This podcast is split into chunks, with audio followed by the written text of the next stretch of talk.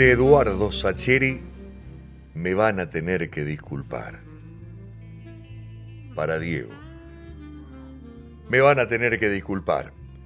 Yo sé que un hombre que pretende ser una persona de bien debe comportarse según ciertas normas, aceptar ciertos preceptos, adecuar su modo de ser a determinadas estipulaciones convenidas por todos. Seamos más explícitos. Si uno quiere ser un tipo coherente, debe medir su conducta y la de sus semejantes siempre con la misma e idéntica vara. No puede haber excepciones, pues de lo contrario bastardea su juicio ético, su conciencia crítica, su criterio legítimo. Uno no puede andar por la vida reprobando a sus rivales y disculpando a sus amigos por el solo hecho de serlo. Tampoco soy tan ingenuo como para suponer que uno es capaz de sustraerse a sus afectos y a sus pasiones, que uno tiene la idoneidad como para sacrificarlos en el altar de una imparcialidad impoluta.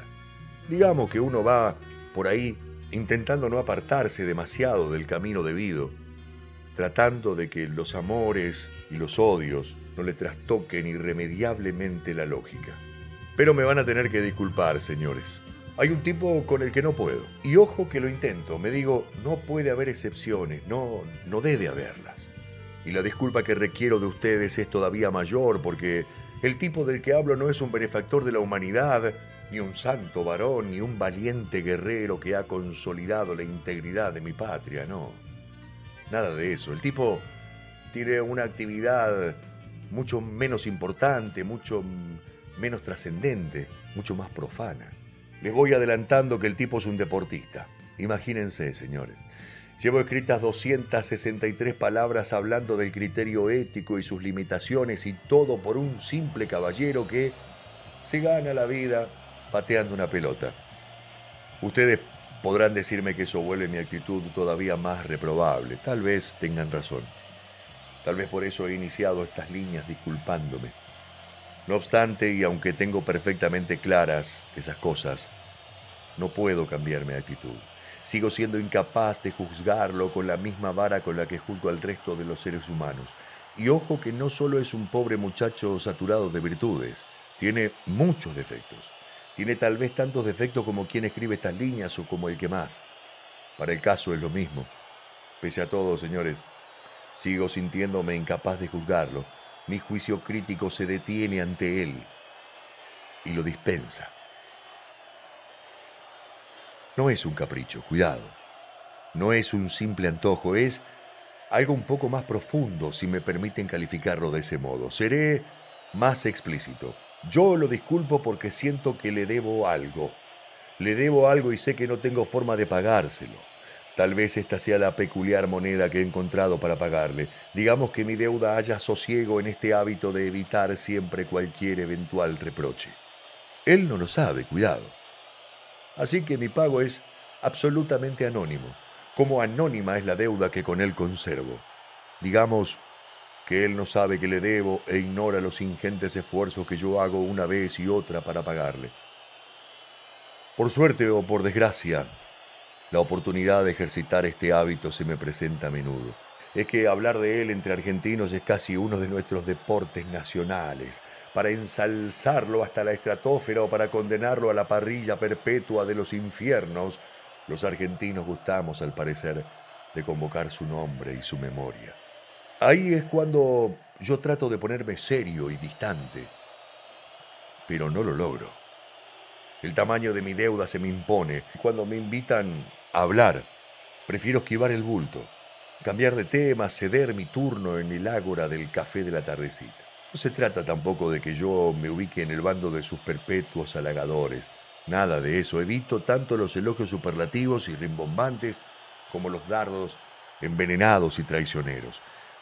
Además, con el tiempo he visto a más de uno cambiar del bando de los inquisidores al de los plañideros aplaudidores y viceversa, sin que se les mueva un pelo.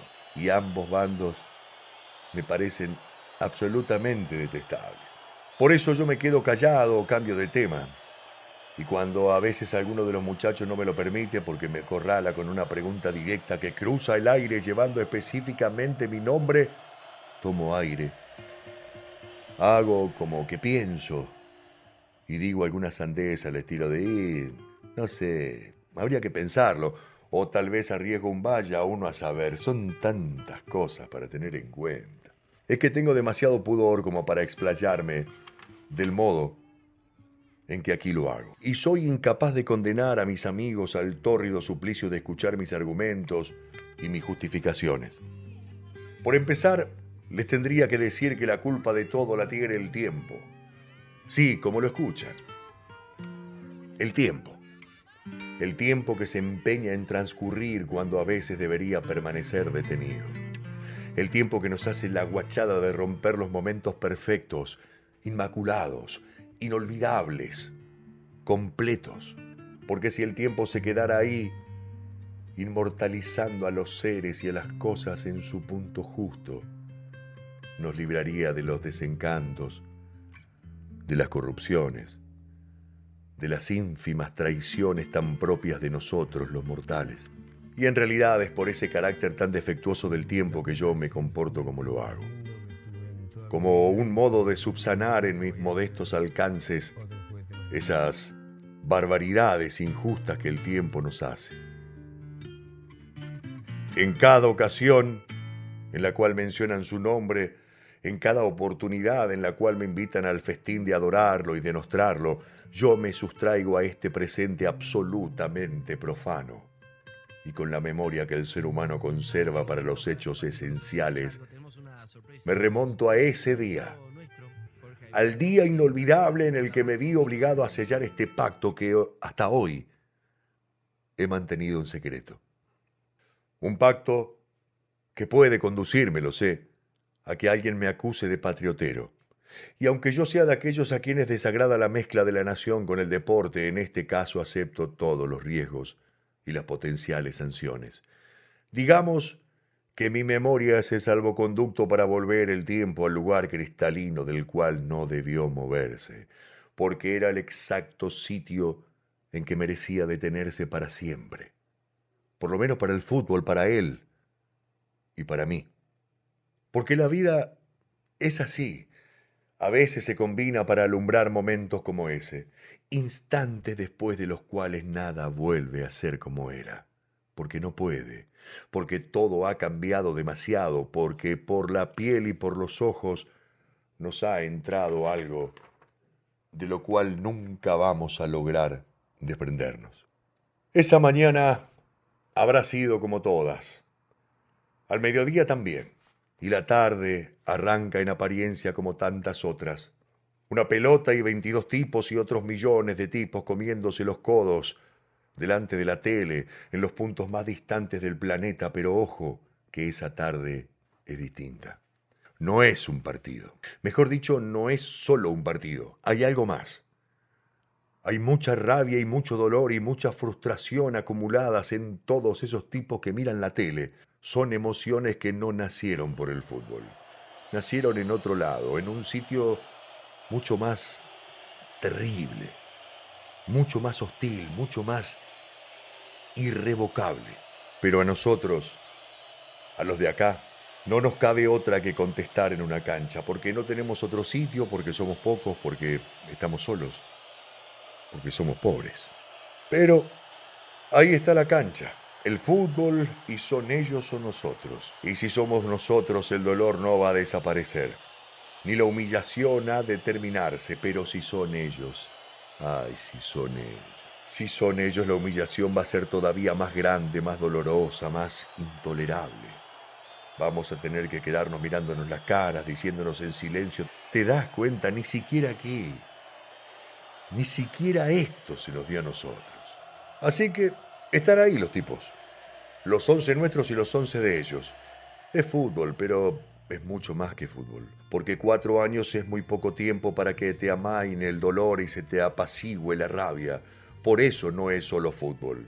Y con semejantes antecedentes de tarde borrascosa, con semejante prólogo de tragedia, va este tipo, va este tipo y se cuelga para siempre del cielo de los nuestros porque se planta enfrente de los contrarios y los humilla, porque los roba, porque delante de sus ojos los afana, y aunque sea les devuelve ese afano por el otro, por el más grande, por el infinitamente más enorme y ultrajante, porque aunque nada cambia, ya están ellos, en sus casas y en sus calles, en sus pubs, queriéndose comer las pantallas de pura rabia, de pura impotencia, de que el tipo salga corriendo mirando de reojito al árbitro que se compra el paquete y marca el medio. Hasta ahí, eso solo ya es historia. Ya parece suficiente, porque le robaste algo al que te afanó primero. Y aunque lo que él te robó te duele más, vos te regodeás, porque sabés que esto igual les duele. Pero hay más. Aunque uno desde acá diga, bueno, es suficiente, me doy por hecho, hay más. Porque el tipo, además de piola, es un artista, es mucho más que los otros. Arranca desde el medio, desde su campo, para que no queden dudas de que lo que está por hacer no lo ha hecho nadie. Y aunque va de azul, va con la bandera, la lleva en una mano aunque nadie la vea, empieza a desparramarlos para siempre y los va liquidando uno por uno, moviéndose al calor de una música que ellos, pobres giles, no entienden.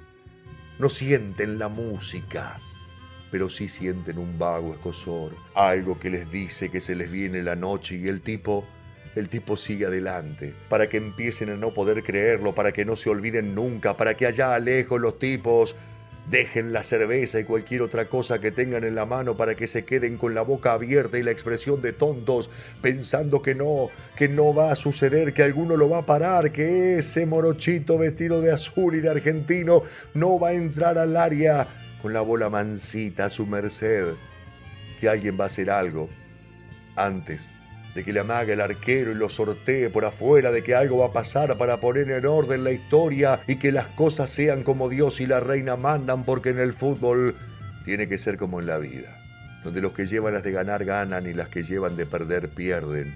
Se miran entre ellos y le piden al de al lado que los despierte de la pesadilla, pero no hay caso, porque ni siquiera cuando el tipo les regala una fracción de segundo más, cuando el tipo aminora el vértigo para quedar de nuevo bien parado de zurdo, ni siquiera entonces van a evitar entrar en la historia como los humillados.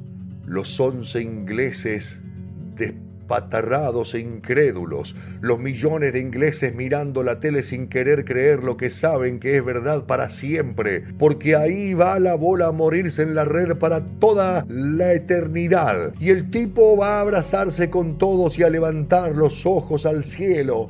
Y no sé si él lo sabe, pero hace tan bien en mirar al cielo, porque el afano estaba bien, pero era poco, porque el afano de ellos era demasiado grande, así que faltaba humillarlos por las buenas, inmortalizarlos para cada ocasión en que ese gol volviese a verse, una vez y otra vez, y para siempre, en cada rincón del mundo. Ellos, volviendo a verse una y mil veces, hasta el cansancio, en las repeticiones incrédulas. Ellos pasmados, ellos llegando tarde al cruce, ellos viéndolo todo desde el piso, ellos hundiéndose definitivamente en la derrota, en la derrota pequeña y futbolera y absoluta y eterna e inolvidable.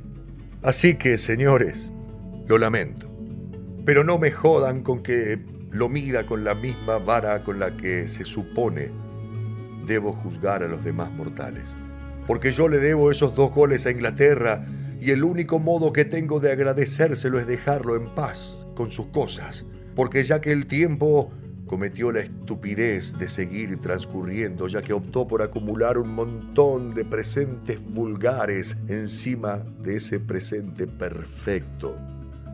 Al menos yo debo tener la honestidad de recordarlo para toda la vida.